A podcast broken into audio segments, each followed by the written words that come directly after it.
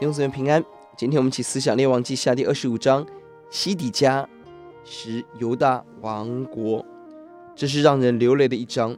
长期犹大国犯罪，远离神，拒绝先知的提醒，即便北国被亡，犹大国仍然行恶拜偶像，最终的结果是灭亡。经文当中强调巴比伦如何强横的围城、杀人、挖西底家的眼睛。焚烧王宫房屋，毁坏城墙，掳人，抢夺圣殿，无情杀人。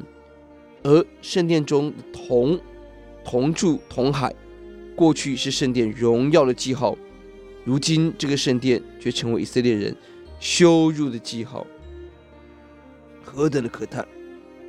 整章圣经中，上帝没有说一句话，保持沉默着看着自己的百姓被掳，更是。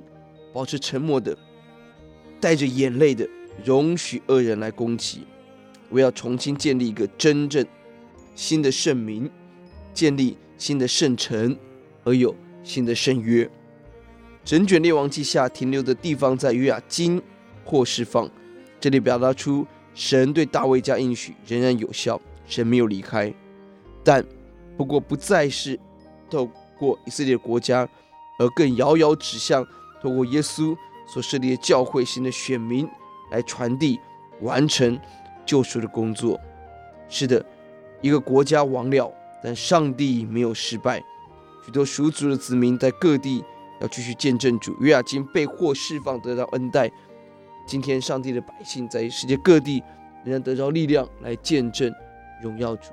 我们一起低头来祷告。耶稣，我们感谢您，主啊！虽然我们看到这是一个。亡国的时刻，这是一个多少人死亡的时刻，主啊！但这是这是你洁净教会的时刻，这是你要重新召那百姓敬畏你、传扬你的时刻。哦，主，你帮助我们，哦，主啊，让我们不以圣殿为夸，让我们不以我们自己所拥有一切为夸，让我们最大的夸口是神，你要与我们同在，让我们紧紧的抓住你，跟随你。谢谢主，听我们的祷告，奉耶稣的名，阿门。